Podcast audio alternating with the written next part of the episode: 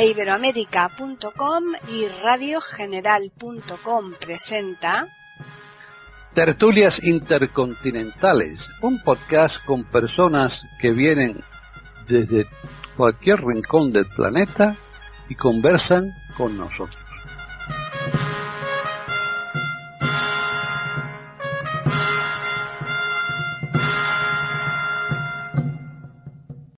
¿Qué tal? Otro día más aquí en Tertulias Intercontinentales en iberoamérica.com. Soy Paqui Sánchez Galvarro y hoy casi, casi que íbamos a estar en un pleno total. A última hora se nos ha descolgado María Eugenia, pero bueno, mmm, ya estamos eh, cinco, que es todo un triunfo. ¿eh? Y es que el tema además lo requiere tema es tan tremendamente maravilloso que yo creo que quizás sea la razón por la que hoy todos queríamos participar. Vamos a saludar a Devis Oneto, que está en Italia. ¿Qué tal? Eh, muy entusiasmado te veo, Devis. Sí, entusiasmadísimo y contentísimo de estar con vosotros, naturalmente, con todos los contertulios y sobre todo con toda la audiencia de iberoamérica.com. Realmente un placer y muchas gracias para invitarme. Bueno, y tú sigues también muy entusiasmada, René, ¿no? Por lo veo, que por lo que veo. Totalmente entusiasmada, muy contenta, muy feliz. Hola Paquita, hola queridos contertulios.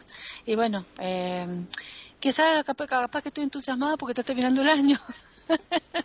no, eh, entusiasmada porque es la energía que tenemos que todos poner, así que espero que el tema que debatamos hoy les guste a los oyentes y un cariño para todos. Bien. ¿Y tú qué tal, Jorge? ¿Estás también entusiasmado?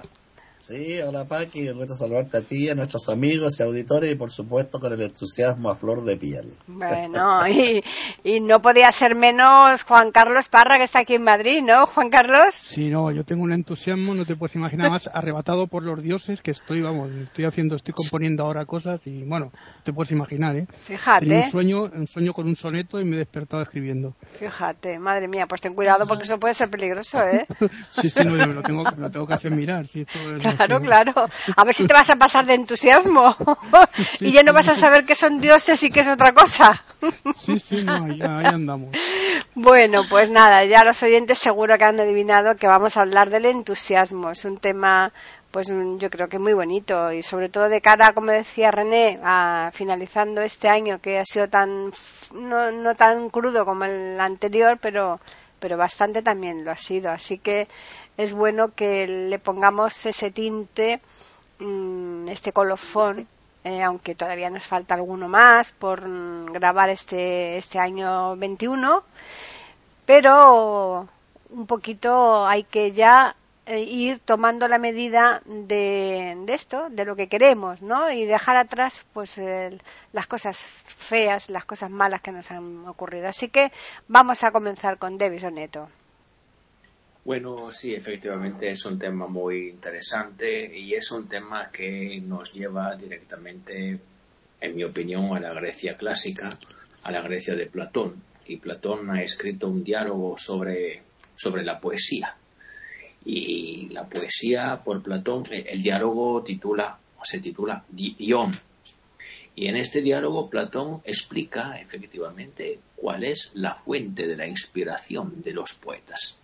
Y es una cosa muy interesante, porque eh, dice Platón que la poesía no nace del arte de los poetas, sino de los dioses, sino de las musas.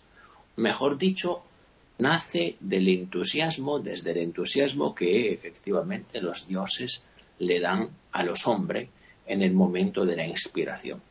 Así que el arte no es una, eh, una cosa que deriva del hombre y de su arte y de la técnica del hombre, sino del hecho de que el hombre no está en sí, no está en sí mismo cuando recibe esa inspiración, porque eh, está como casi en éxtasis. Es una éxtasis, el hombre está fuera de sí y estar fuera de sí en ese caso significa sentir el entusiasmo. El entusiasmo entonces es un sentimiento de los dioses, de las musas, y es el sentimiento que mm, se manifiesta como la mejor fuente de la poesía. y de la literatura clásica. Y en este diálogo, que es el yo, repito, Platón eso nos, nos los explica de una forma maravillosa y nos dice efectivamente que los dioses, las musas, son las fuentes del arte y de la poesía.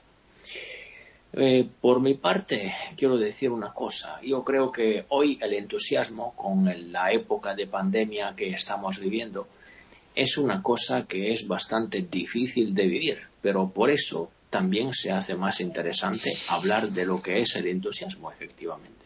Porque el entusiasmo, en mi opinión, se encuentra en el momento en que nosotros podemos darle un sentido a la existencia que estamos viviendo. En este sentido, este sentido que le damos a la existencia nos permite sentir entusiasmo, estar contentos de lo que estamos haciendo, estar contentos de lo que estamos viviendo, aunque sea un poquito trágico, pero esa es la, fuerza que nos da el entusiasmo y nos permite vivir la vida de una forma distinta, de una forma un poquito mejor que la normalidad, que la eh, que, la, que el día a día nos obliga a vivir. Eso, de momento, lo dejo aquí. Bien, René. Muy bien, eh, también coincido con eso que opina Davis, porque eh, según lo está tratando Davis sobre Platón, este, el entusiasmo sería una emoción transitoria, eh, ocasional, mm, que para aquellos que tienen encima condiciones artísticas y no todos la poseen, o la poseen, ni la poseyeron, ni la poseerán. Entonces pienso que es, debe ser una situación constante, permanente de vida, ¿no? Y una cosa es ser eh, una persona que tiene un, carácter, o sea, o una personalidad sería el término más exacto, entusiasta, y otra cosa es tener un entusiasmo ante un proyecto determinado. Eh, son distintas situaciones, porque el, entusiasmo eh, no, no puede estar, no, eh, mm, constante, permanente, con, la mismo, y con la misma intensidad, con el mismo fulgor, con la misma fuerza, eh, sobre todo cuando alguien quiere emprender eh, un proyecto determinado para realizar algo. Entonces comienza a entusiasmarse y tiene que tener mucho cuidado porque si se entusiasma demasiado, lo que diría la gente moderna hoy le pone pilas a eso, puede haber una frustración muy grande si después eso se, o sea, se frustra, o sea, recae este, o, se echa atrás o, se desvirtúa. Entonces, por eso en la vida lo importante no es eh, entusiasmarse tanto con, con, proyectos, con cosas, eh, que es un motor importante, un generador importante, sobre todo para las personas jóvenes, pero para cualquier edad en realidad, sino que más que nada hay que tener que es lo difícil de lograr, una personalidad entusiasta, es decir, un estatus permanente de, de, estar contento, de estar alegre, y para eso eh, es muy, que es lo difícil, que decía justamente Davis, pero no solamente por la pandemia, sino por todas las cosas que nos acontecen. Es muy difícil que alguien pase por esta vida sin eh, entreverarse con sufrimientos o pasar dolores. Hoy en día duele, duelen los, matrimonios, duelen los hijos, duelen los padres, duele el trabajo, duele la salud, duele, o sea, pasamos todo tipo de dolores, las amistades, pasamos todo tipo de dolores físicos y, y, mentalmente eh, que los sentimos como espirituales, ¿no? Que nos duele el pecho, el mm. corazón. Y ese tipo de dolor es un dolor que debe pasar, eh, pasa un sufrimiento, pero el sufrimiento es un proceso del dolor. No es lo mismo sufrimiento que dolor.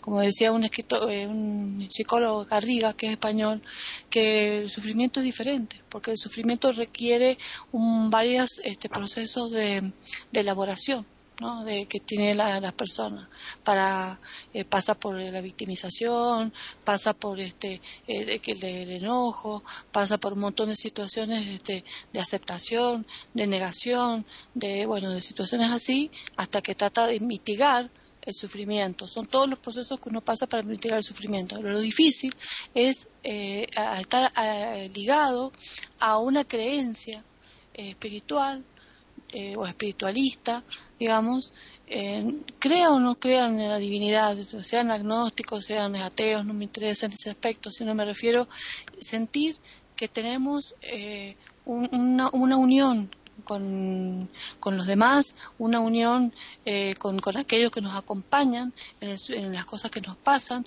y eso va a aliviar o va a amainar el sufrimiento que nosotros en ese momento estemos pasando. Entonces, eso nos daría alegría de vivir. Eso puede ser un psicólogo, puede ser un terapeuta, puede ser un amigo, puede ser un familiar, puede ser, no importa, la fe en algo determinado. Lo importante es que la gente no se sienta sola para que no se cristalice una situación traumática ante la adversidad. Por eso es muy importante que todas las cosas feas que nos pasen, adversas, los contratiempos y todo, que nadie está exento de eso, eh, no sea algo que lo lleve a decaer y entrar en un fondo, en un pozo depresivo que lo lleve a perder ese entusiasmo o esa luz para mantener una esperanza constante y que el entusiasmo sea una personalidad entusiasta para que siempre estemos contento. Y es lo, difícil, creo que es la misión más importante por la que estamos eh, eh, transitando por este derrotero de la vida, ¿no? Es justamente ser entusiasta para tener ganas de vivir y no perder la, la fuerza vital. Jorge. Bueno, yo creo que el entusiasmo, el optimismo y el buen humor son tres pilares fundamentales de una vida sana al menos en el sentido que la concebía Aristóteles como una eudeumónica, es decir, una vida lograda y feliz. Estos tres elementos eh, son necesarios. Imaginemos que dos personas tienen que enfrentar una situación difícil y una la hace con entusiasmo, con ilusión, con pasión, y la otra lo hace con amargura, resentimiento y pesimismo. Difícilmente esta última va a lograr salir adelante. De modo que el entusiasmo es una corriente de energía positiva que se traduce en pasión, en amor al, hacia la vida, hacia los otros, al enfrentar una dificultad o las circunstancias de la vida. Por eso, frente a un mismo problema hay personas que se derrumban y otras que se levantan una y otra vez, porque una posee esa fuerza interior y otra no la tiene o no la ha desarrollado. El médico y teólogo Alfred Sonnenfeld dice que el entusiasmo es, tiene un efecto restaurador indica que el entusiasmo ensancha la carretera neuronal mejorando la sinapsis. Es decir, el entusiasmo tiene un efecto positivo en la salud. Por su parte, el gastroenterólogo y neurólogo Mario Alonso Puch señala que los pensamientos positivos fortalecen el aparato inmune así como los negativos dañan la salud, debilitan. Y esto, según este médico, no ocurre de manera directa sobre una víscera o un órgano determinado, sino que los pensamientos lo hacen de manera indirecta, influyendo en la zona cerebral de los sentimientos. Y a través de los sentimientos producen efectos fisiológicos.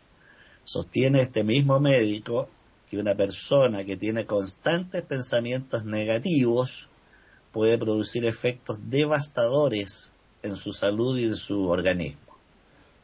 De modo que hay que entrenarse en lo positivo, lo cual no significa desconocer las dificultades. Cuando hablamos de entusiasmo no se trata de andar saltando en una pata y aullando de risa por las calles se trata de una actitud serena, firme y positiva para salir adelante o volver a levantarnos ante la caída.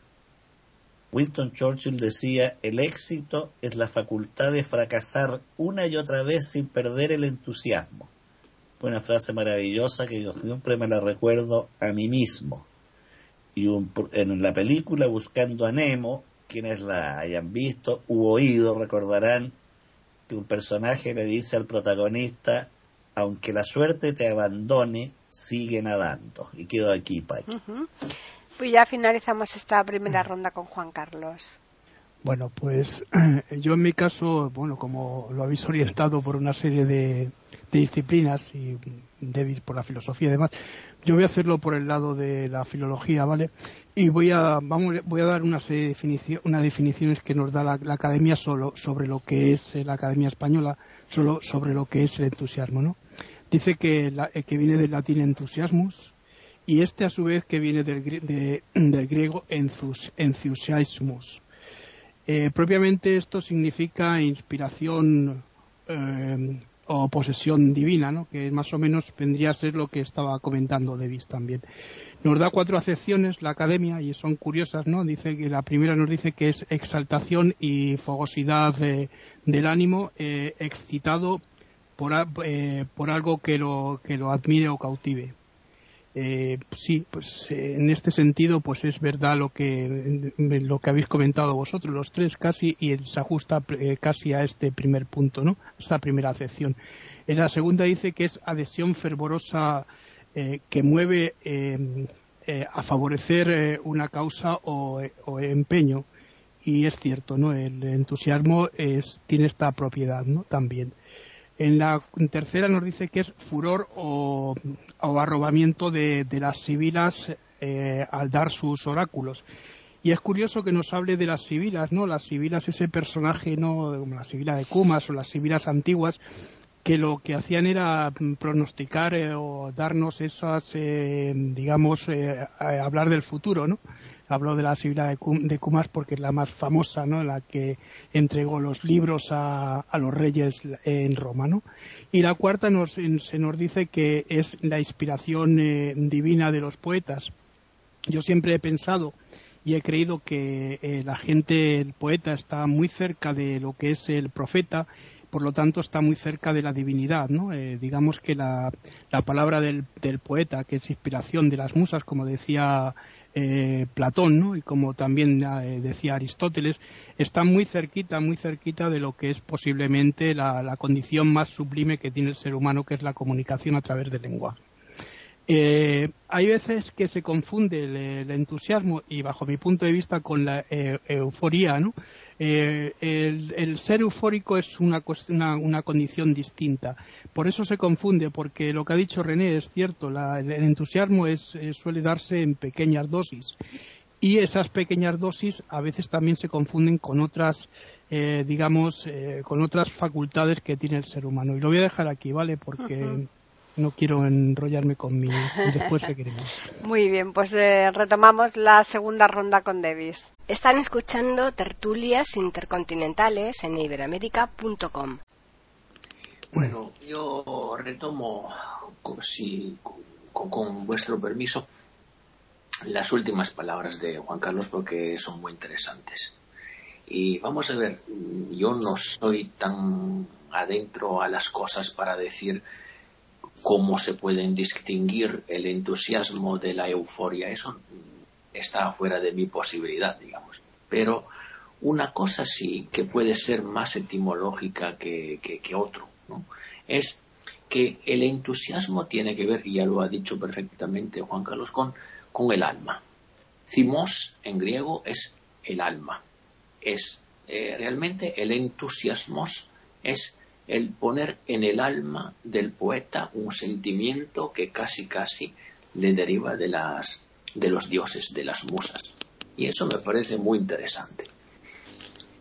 Y un poquito más mm, prosaicamente, digamos, yo creo que en la vida diaria el entusiasmo, mm, que es algo que tiene que ver con el alma que cada persona tiene, nos invita a recoger, a recoger y a darle un sentido original, un sentido nuevo a todos los retos que vivimos en la vida.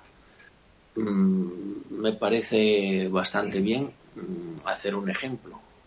Por ejemplo, ahí pongamos un ejemplo mm, que tiene que ver con el deporte. Una chica que tenga que entrenarse todos los días para prepararse a las Olimpiadas o para cualquier otro motivo. Bueno, que esa, que esa tía puede decir, bueno, ¿Quién me ha dicho que tengo que hacer eso? Yo estoy cansada de entrenarme, yo no lo puedo, es un deporte que sí me ha apuntado, pero no me gusta. Y otra chica que practica el mismísimo deporte, que cada mañana se levanta contenta de lo que tendrá que hacer, porque tiene que ver con su alma, con su, con su eh, expectativas, con su expectación, con todo lo que ella le, le pide a la vida. Y entonces le llama en causa su alma, su interioridad, la cosa que más le interesa. Y, y, esa persona se entrenará con mucho más gusto, con mucho más empeño, con mucho más entusiasmo. ¿Por qué? Porque tiene que ver con el alma, con la pasión que tiene por el deporte. En este sentido, me parece que la etimología clásica nos ayuda mucho a entender lo que es efectivamente el entusiasmo. De momento lo dejo aquí. René. Bueno, es importante que digamos, le digamos sí a la vida, ¿no? Eh, y decirle sí a la vida es aceptar la vida tal cual eh, nos ha sido entregada, eh, con las circunstancias y oportunidades que hemos tenido desde que nacimos hasta que llegue nuestro final. decirle sí a la vida es aceptar todo, lo bueno, lo malo, lo, las circunstancias. Eh, eso de que, por supuesto, nosotros hacemos esos famosos dichos populares de que somos artífices de nuestro propio destino, es verdad porque somos artífices de, pienso yo, tengo la idea de que uno elige, ¿no? Antes de nacer, qué vida va a tener. Y, y a medida que va presentándose las oportunidades, va tomando decisiones. Eh, entonces uno debe decirle siempre a una, sí en el sentido de que debe aceptar eh, todo lo que venga, lo que parezca positivo, lo que parezca negativo, y para eso debe mantener, eh, para no caer justamente ni enfermarse, como muy bien dijo este, a través de la, se sabe mucho, de que se ha estudiado mucho a través de la eh, neuroinmunoendocrinología, eh, la, la psiconeuroinmunoendocrinología, esta nueva ciencia que hay hace varios años, em, como dijo Jorge, es muy importante porque eso eh, ha demostrado cómo es saludable eh, para no enfermar ni mente ni cuerpo, eh, tener un espíritu eh, alegre. Y ahora que estamos en época de Adviento, justamente quiero rescatar la alegría, pero que la alegría no sea ese, esa persona que se está en una reunión con unos amigos y cuente chistes y se rían todos y, y esa persona sea una persona que parezca como si fuera el payaso del grupo y que esté contento, que alegre, que esa persona que feliz que es. No, no ese tipo de alegría fugaz, sino que sea una alegría, como dijo, dijeron muy bien, eh, que sea pacífica, eh, en un estado permanente de tranquilidad, de concentración, de eh, que sea constante, que sea perdurable, de saber que de alguna u otra manera, por más dificultades que pasemos, no estamos solos, ni aquí en la tierra, ni, ni en lo tangible, ni tampoco en lo intangible de protección que tenemos alrededor, en un universo donde estamos eh, eh, si nosotros nos sentimos solos, ahí estamos perdidos. Entonces debemos estar siempre alegres, constantes, que es lo importante. Jorge. Bueno, retomando un poco el tema de la inspiración, eh, Homero comienza su obra La Ilíada diciendo, canta, oh musa, la cólera del peli de Aquiles, es decir, el poeta invoca a la musa para que cante y cuente a través de él la historia, la epopeya del guerrero Aquiles. Sin embargo, eh, no siempre la tesis de la inspiración eh, ha sido aceptada. Yo diría que en la actualidad ha perdido muchísimo eh, apoyo.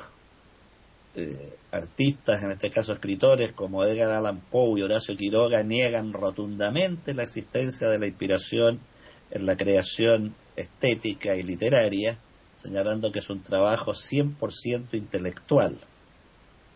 Hay otros que tienen una posición intermedia, como Borges y Julio Cortázar. Pero volviendo a nuestro tema del entusiasmo, en el sentido moderno, a mí me interesa más lo que hace y descubre la neurología. ya que es la que está eh, punteando, liderando en la actualidad el conocimiento y sorprendiendo cada vez más con la capacidad del cerebro para adaptarse, recrearse y producir. Entonces, eh, los efectos del entusiasmo, del optimismo, de la actitud positiva en el organismo y por lo tanto en la conducta humana es lo realmente valioso e interesante. Hubo, por supuesto, en la antigüedad seres excepcionales que previeron esto, sin contar con laboratorios ni equipamientos tecnológicos como tenemos hoy. Epicteto señaló lo que fueron las bases de lo que hoy conocemos como la psicología racional emotiva de Albert Ellis, cuando dijo, no son las cosas sino la opinión que de ellas tenemos las que nos afectan. Entonces, cada vez que enfrentamos un suceso, que observamos o percibimos un fenómeno, formulamos una opinión. Esto me gusta, esto no me gusta, estoy de acuerdo, no estoy de acuerdo, me intimida, no me intimida. Y esa opinión interior es la que mueve nuestra conducta.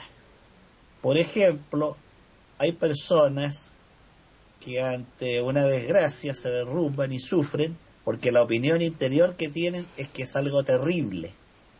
Otras personas frente a igual desgracia se conduelen pero mantienen la calma y salen adelante porque la opinión, el discurso interno que formularon es sereno, no es eh, de tragedia. Entonces este sabio percibió la extraordinaria fuerza de la opinión, del discurso interior, sobre nuestro organismo y nuestras actitudes posteriores. De modo que el entusiasmo en la actualidad se trabaja. Davis eh, mencionaba el tema del atletismo. Bueno, muchos campeones mundiales de atletismo, corredores, saltadores, etcétera, trabajan con psicólogos que le hacen ejercicios de visualización positiva, donde él o la corredora se ve corriendo a gran velocidad y llegando a la meta para estimular al organismo a la psique y a través de ella obtener mejores resultados. Quedo aquí, Pai. Pues continuamos con Juan Carlos. Bueno, pues yo dejando de lado un poco esto de la inspiración o la posesión divina, voy a incidir un poco en el primer punto que nos marca la, academia, ¿no? Que es esto de la exaltación, eh, fogosidad eh, del ánimo, efectivamente. Eh, para ser, tener entusiasmo tenemos que este, tener una exaltación de, del ánimo la fogosidad eh, implica un grado mayor, quizá eh, dentro de lo que es la exaltación del ánimo, ¿no? Y además todo esto tiene que venir eh, excitado, ¿no? Por, por algo que, admiremos o que nos cautive. Dentro de esa admiración, la admiración es curioso, ¿no? Que, que, que esté dentro de lo que es la definición del entusiasmo, ¿no?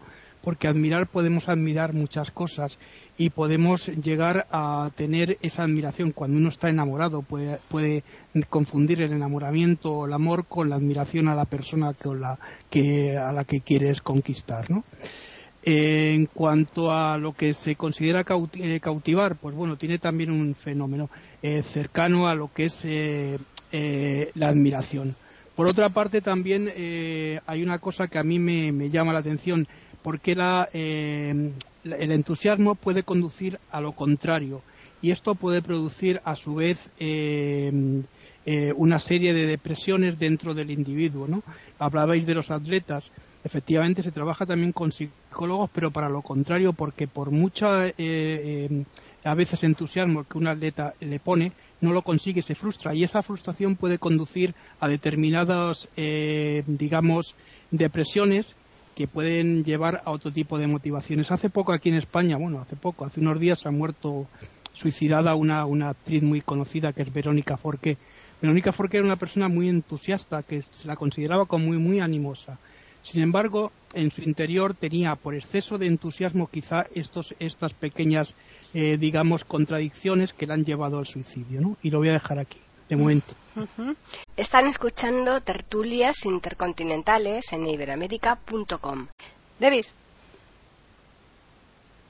Bueno, yo creo que hablando y refiriéndome un poquito al sentido moderno del entusiasmo, mm, me gustaría ponerme y poner a los contertulios si quisieran responder o contestar un, un, problema. El entusiasmo es una inspiración, es decir, nosotros los recibimos casi casi de lo alto o es una cosa que tenemos que sacar de nosotros mismísimos. Es decir, es una cosa que nosotros tenemos que eh, implementar, en fomentar, desarrollar por nosotros mismos o es una cosa que tenemos que, eh, que, que se puede recibir de las cosas, de los temas, del no digo de los dioses o de las musas, porque eso se pensaba solamente en la, en la edad clásica, ahora ya el ese tema bastante cesado de ser debatido. Esa es una cosa que es muy interesante preguntarse. Yo cuando pienso el entusiasmo, en el entusiasmo creo que el entusiasmo es una condición anímica muy difícil de mantener. Es un reto mantener el entusiasmo, sobre todo si nos encontramos en las miles y miles de dificultades que vivimos en la vida, en la vida contemporánea. El trabajo, los correos electrónicos, los WhatsApp, los mensajes, los directores, los jefes que aprietan por todos lados. Es una, un reto impresionante mantener el entusiasmo en ese tipo de clima, ¿no? En un clima en que el trabajo está eh, corriendo el riesgo de convertirse en una opresión. Y eso es algo que impide el entusiasmo. Es una cosa bastante, bastante eh, evidente. Entonces, para mantener el entusiasmo, nosotros, ¿cómo, ¿cómo podemos hacer? Está claro que no podemos cambiar las cosas, porque los jefes no se cambian. El trabajo sigue apretando y no se puede cambiar. Los, para el ambiente de, trabajo no se puede cambiar. Mm. No es que yo pueda cambiar de trabajo todas las veces que me da la gana, lamentablemente. Entonces, hay que referirse, por ejemplo, al significado que eh, Kant le daba a la belleza, no para explicar el entusiasmo, sino para intentar darle la vuelta a ese tipo de problema en que estamos, eh, en que estamos, en que nos encontramos. A ver, eh, por Kant, la belleza no pertenecía a las cosas, sino pertenecía a los ojos que miran. Yo puedo encontrar la belleza no solamente mm. en un, árbol, en un jardín, en una flor, sino en mis ojos.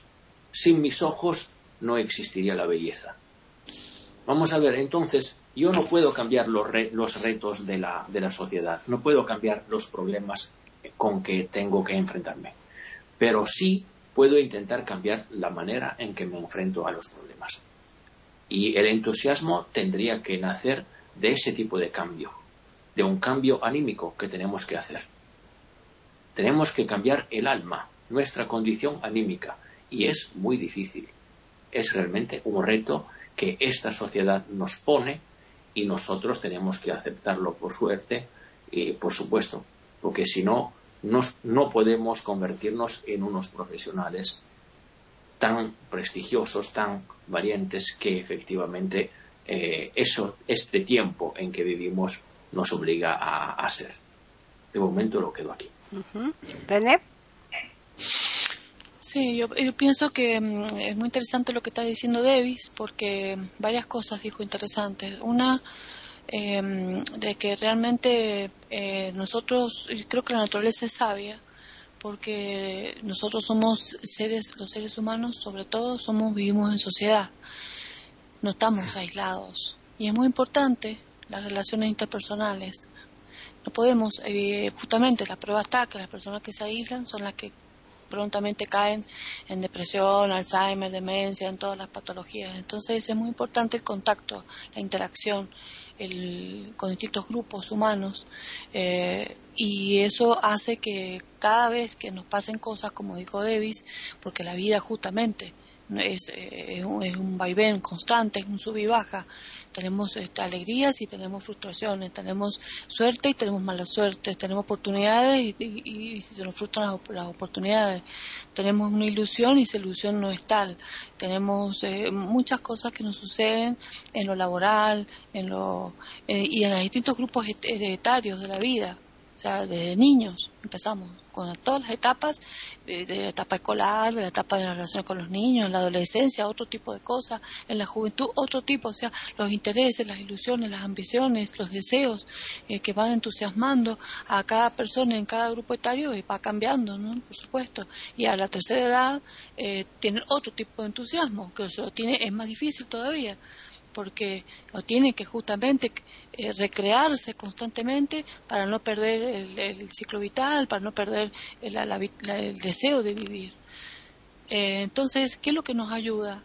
Nos ayuda que cuando eh, evitar la cristalización de estos, de estas frustraciones. Si nos ocurren cosas y cosas muy fuertes. Hay cosas suaves, como por ejemplo, qué sé yo, que alguien eh, pasaste por la calle y alguien en un día de lluvia pasó un auto y, con rápido y te, estaba lloviendo y te ensució con barro una ropa nueva. Bueno, ay, te da bronca, ya sentí mal humor, ya se te acabó la, la, la, la, alegría, se acabó el entusiasmo que tenías de ir a, a un lugar porque te has quedado todo embarrado. Pero eso no es importante. Pero cuando te ocurren cosas importantes, graves, como por ejemplo una mujer que se le muere un niño, una mujer de edad media que se le muere un hijo, por ejemplo, y en situaciones trágicas, por ejemplo. Entonces, esa, hay mujeres, personas que no pueden superar eso tan fácilmente y caen en depresión.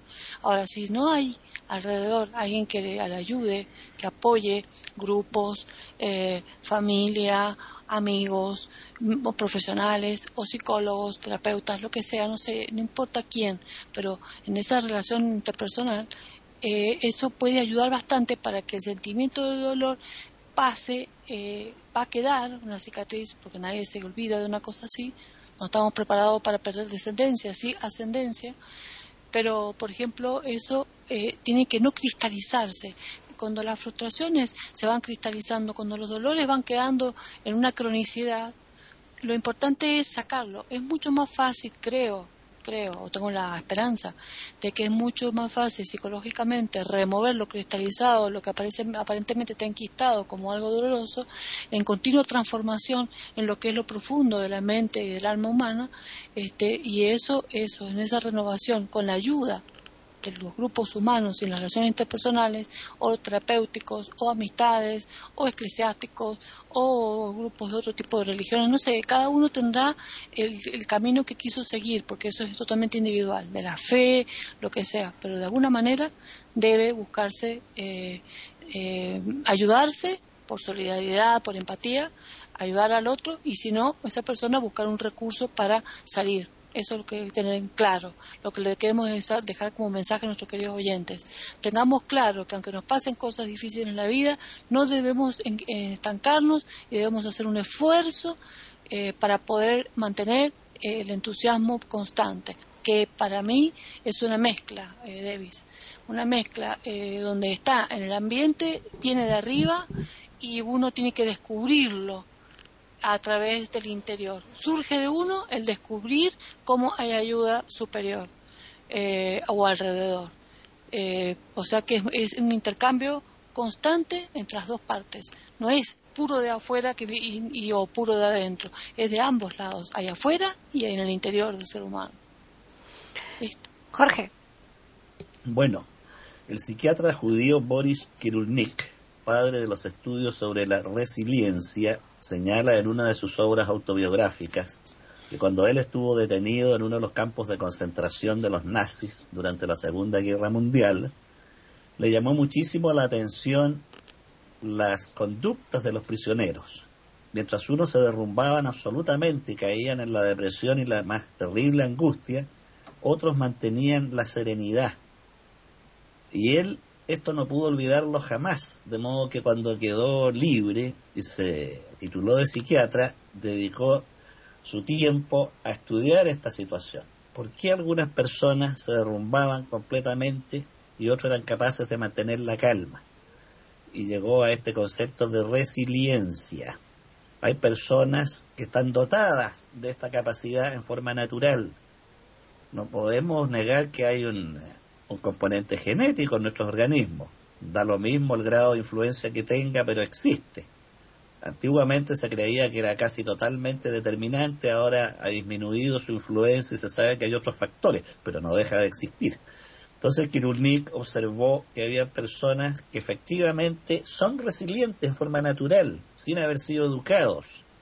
Quien sea padre de familia de varios hijos, observará que los hijos eh, son todos distintos pese a estar en la misma casa, los mismos padres, la misma crianza y uno es serio e introvertido, el hermano es más extrovertido y alegre, otro es ingenioso, otros de mal carácter, sin embargo vienen de la misma cuna, del mismo vientre, del mismo espermatozoide, pero son diferentes.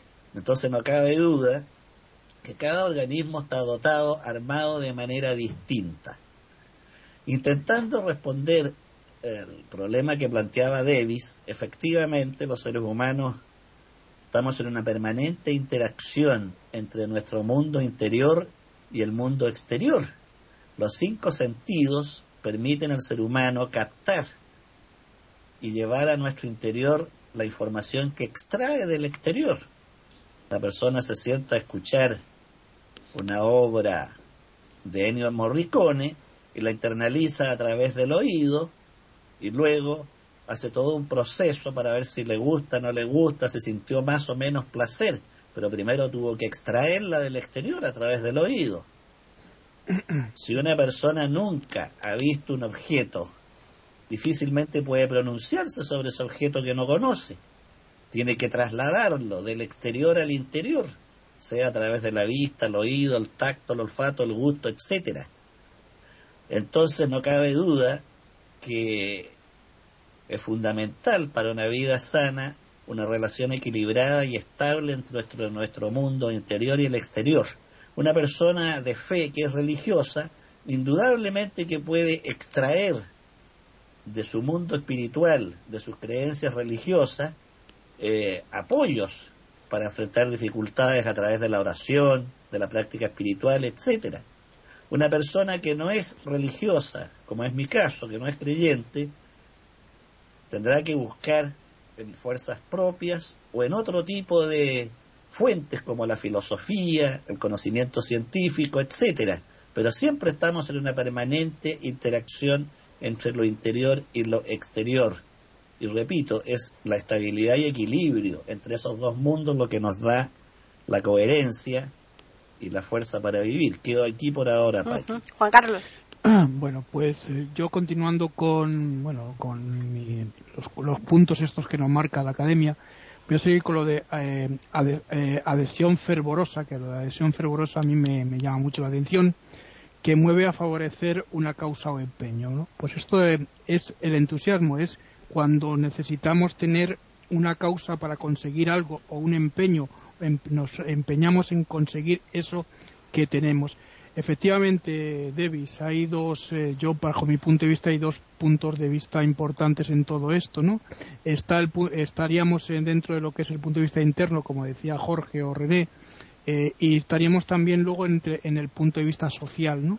Y dentro de ese punto de vista social, desde la antigüedad el hombre se pone la máscara, ¿no? La, la personae, ¿no? Que decían los romanos, los latinos, y eh, interactúa de una forma distinta. Es decir, parece como que salimos de, la casa y nos convertimos en diferentes seres y aquí necesitamos un tipo de entusiasmo distinto al que necesitaríamos dentro de nuestro, de nuestro ambiente familiar.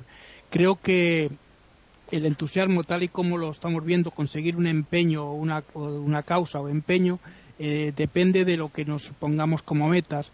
A veces, eh, por eso decía antes, cuidado con todo esto porque esto puede conducir a la frustración. Y la frustración puede conducir a una depresión grave y llevar a otro tipo de, problemas. Pero sí que es cierto que las condiciones sociales son las que tienen que interactuar en, el, eh, en, el, individuo para que el individuo se sienta bien, se sienta, digamos, realizado cuando un individuo se siente realizado, siente que puede conseguir esos, esos objetivos que se ha planteado. Y dentro de esos objetivos que se ha planteado, pues estarían dentro, estarían estos del el empeño o, la causa ¿no? que, se, que se ha propuesto. En cuanto a la, frustración, pues precisamente viene viene dada por por este por esta esta motivación excesiva en ocasiones y en otras veces otras veces por pérdida de, de, la confianza en sí mismo. Están escuchando tertulias intercontinentales en iberamérica.com. Bueno, pues nada, a modo de resumen vamos a comenzar con Davis. Bueno, para mí lo que lo, importante es evitar la cristalización y eso lo ha explicado perfectamente antes René. Evitar la cristalización significa no hacer cosas extraordinarias, no hacerse campeones de fútbol, no buscar lo imposible, como decía antes Juan Carlos. Para mí es necesario evitar la cristalización, es decir, no seguir repitiendo todo lo que estamos haciendo cada día. Cuando las acciones que vamos a cumplir todos los días siguen siendo las mismas, efectivamente vamos a correr un riesgo y es muy difícil mantener el entusiasmo. El entusiasmo tiene que nacer de nuestra capacidad de renovar la vida que estamos viviendo, de renovar el espíritu con que, que vivimos en los retos que nos pone esta sociedad.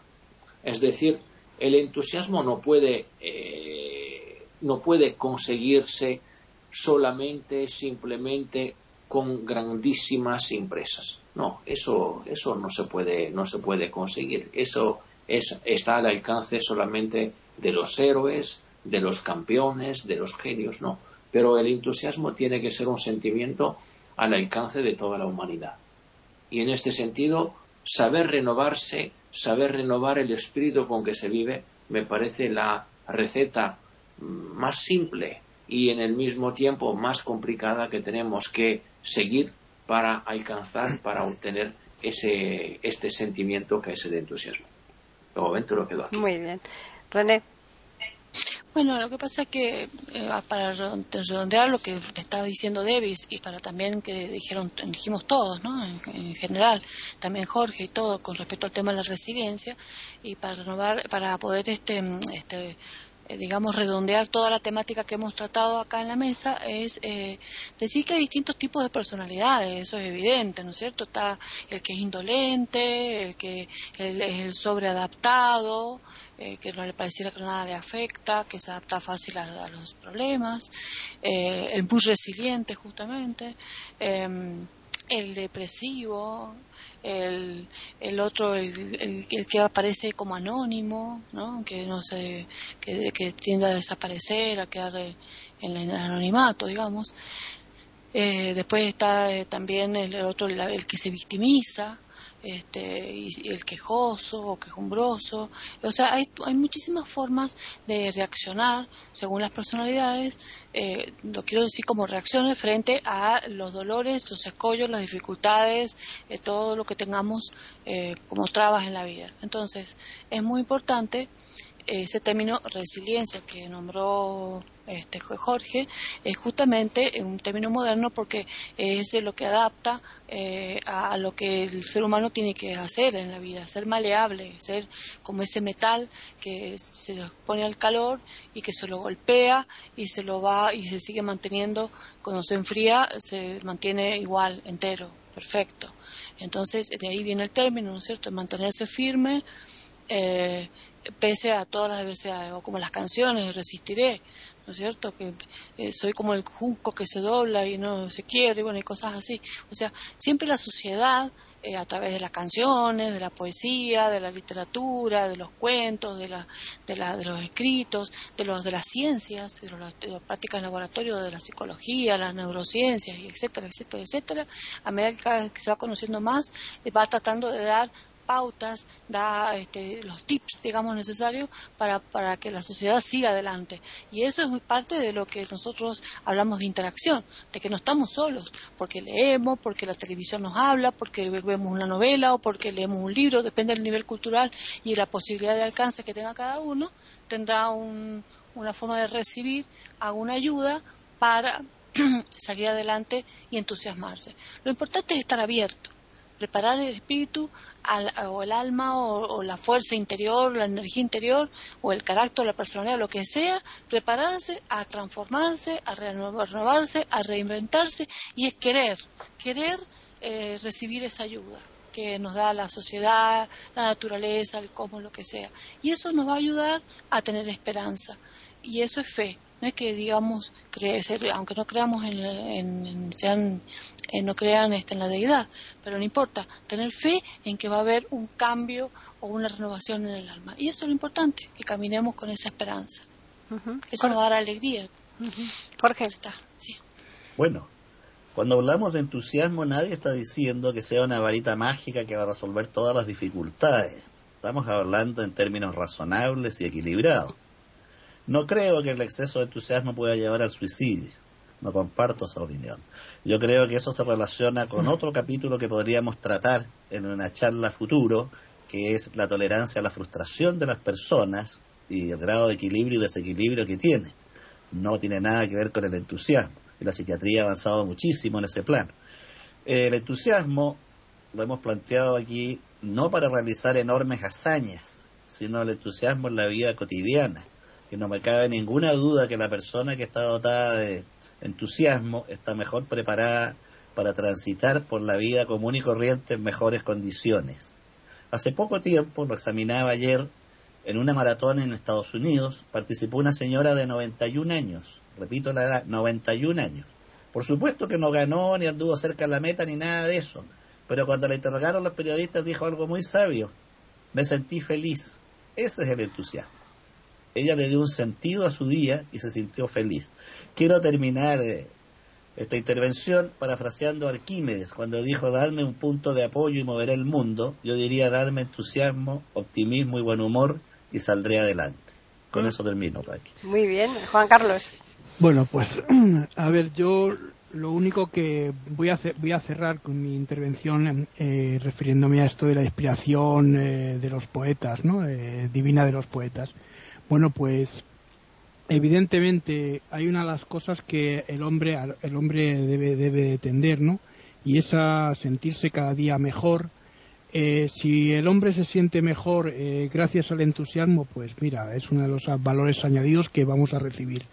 Pero a veces confundimos entusiasmo con felicidad, con euforia, con otra serie de, digamos de, mm, condiciones ¿no? que puede tener llegar a tener el ser humano y creo que el entusiasmo evidentemente no conduce al suicidio no como decías eh, Jorge pero sí que puede eh, ayudar a que se produzcan otra serie de elementos eh, colaterales o que vayan unidos a esto, ¿no? Por ejemplo, la frustración. Y la frustración sí que es tremendamente peligrosa porque sí que puede conducir al suicidio, ¿no?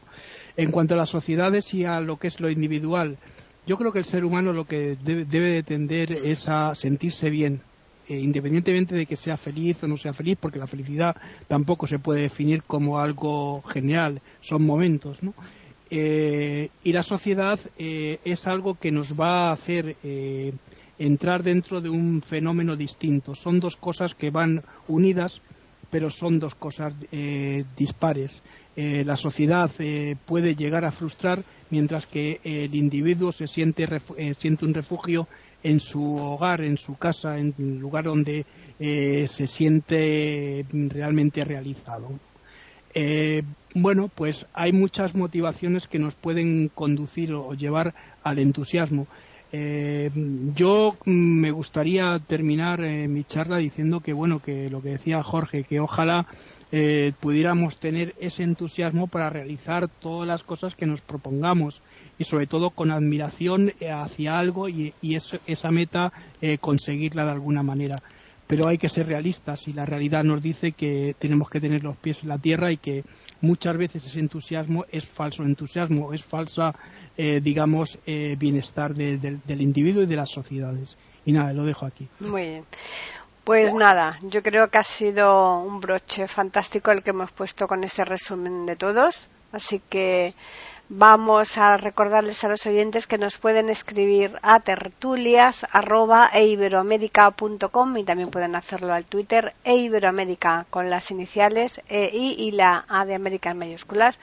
Ya les esperamos la próxima semana. Intentaremos llevar a la práctica todo lo que se ha dicho aquí. Es difícil de conseguirlo, pero por lo menos lo vamos a intentar. Así que por el intento que no quede. Nada, recordarles que les esperamos el lunes próximo en iberoamérica.com con una nueva tertulia intercontinental.